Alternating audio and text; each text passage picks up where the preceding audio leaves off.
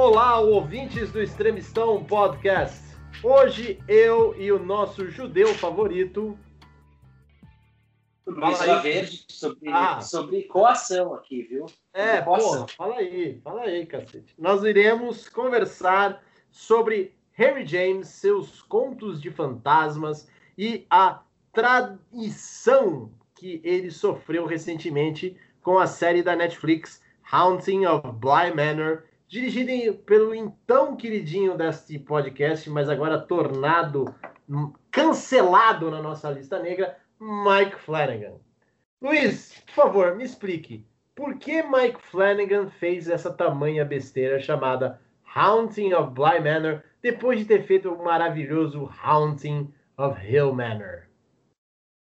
Eu acho que foi por uma questão, por uma questão, melhor dizendo, uma, uma questão de, de tal.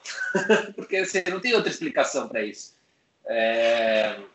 E na verdade, assim, é, isso eu não estou passando pano pro, pro Flanagan, é... mas ele não deve ter se envolvido muito com esse filme, né? Porque eu sei que ele está desenvolvendo a produção de mais dois filmes. Ele está produzindo o Revival, que é uma uma adaptação, acho que de um dos melhores livros do Stephen King, que saiu recentemente. É, e ele está com algum outro filme que acho que já está até mais adiantado no processo de produção, que eu esqueci o nome. E ele dirigiu o primeiro episódio do Bly Manor e ficou como produtor executivo, não ficou nem como showrunner, né? É, na verdade, assim, quem eu acho que tem aí a parcela de culpa por conta desse desastre que foi essa assombração na mansão Bly aí, que é o, a Laurie Penny. E, enfim, para quem, quem não conhece a Laurie... Quem é, explique para o espectador quem é a Laurie Penny. Primeiro, é, você tem uma dupla de roteiristas é, que, que, escreveu a história do, do Blind Manor, mas você tem o Story Supervisor e o Story Editor.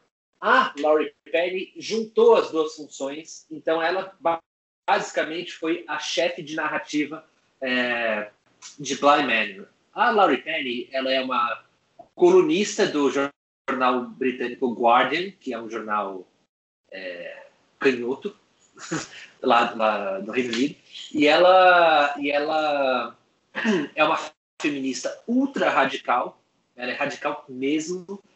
É, Hoje ela se identifica como gender queer e ela tem os pronomes they, she e algum outro pronome lá que eu não lembro qualquer, que ela publicava livros por uma editora chamada.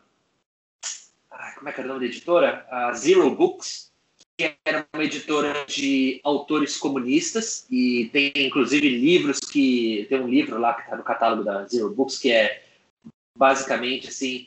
É, o que, como é que era o nome? Era, era algo, a premissa do livro era assim, o que podemos pegar de positivo de Stalin e o que, o que devemos, basicamente assim, Stalin em nova luz, né?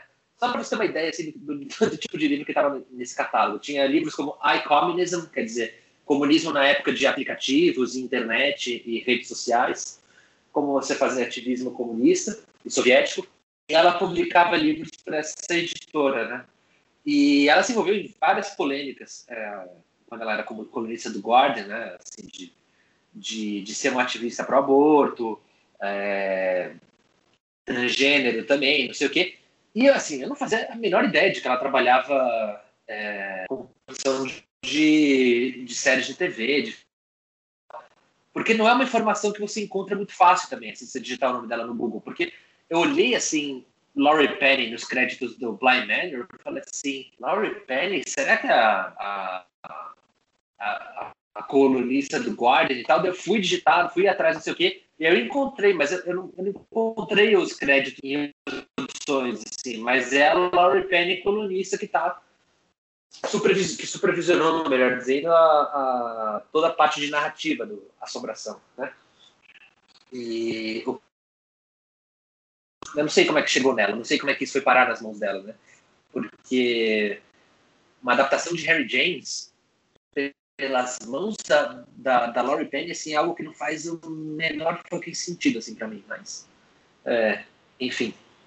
Essa é a distinta senhorita Laurie Penny.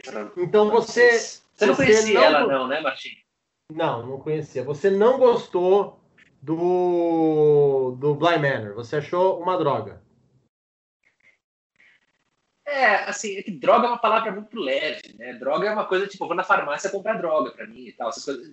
É, Blind Manor é tipo um, abismo de lixo, né? Assim, é um, uma porcaria do começo até o fim. Não tem uma coisa que redima a série. Assim, nada, não tem nada. Tem absolutamente nada do que eu gostei na série. Eu tô tentando pensar alguma coisa positiva aqui e realmente não tem. Nem tecnicamente falando, assim, efeito, fotografia, não tem. Nada que presta. Ah, eu olha, eu vi a série e eu fiquei muito desapontado porque eu comecei a ver o, o, Neil, o Mike Flanagan por causa desse projeto. Eu achei que ele era muito ousado de colocar o, o Henry James na história. Depois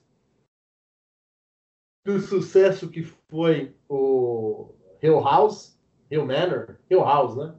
Então, é, eu fui atrás do Mike Flanagan por causa disso. Você também tinha me indicado. Mas eu fui porque eu queria saber, eu queria fazer com o Henry James. O Henry James, os contos do, de fantasmas do Henry James, eles. Eles.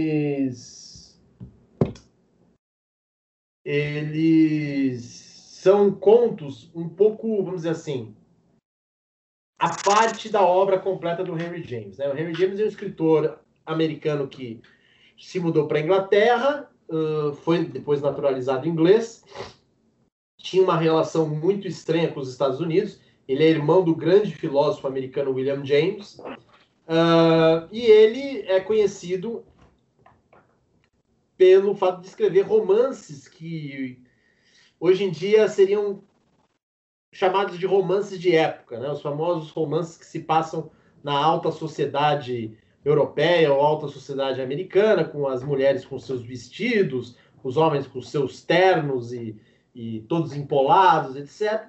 Mas é uma obra, na verdade, que fala sobre relações de manipulação, né?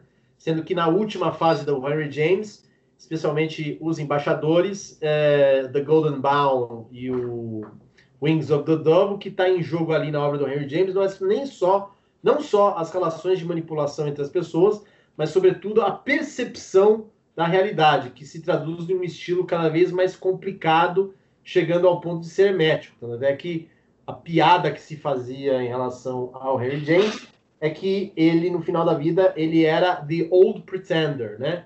Ou seja, ele sempre foi o, o, o grande pretensioso das frases longas, complexas, porque ele tinha essa tendência de querer é, transformar a experiência da leitura numa imersão completa no ponto de vista do personagem.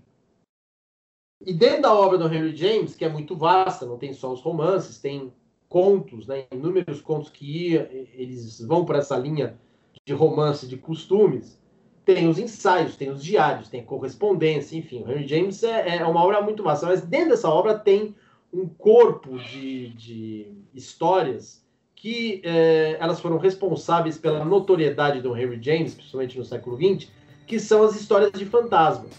A principal delas é a, a história que dá aí eixo dramático para o Haunting of Bly Manor, que é The Turn of the Screw. Né? The Turn of the Screw, traduzido como A Volta do Parafuso. E é, essa história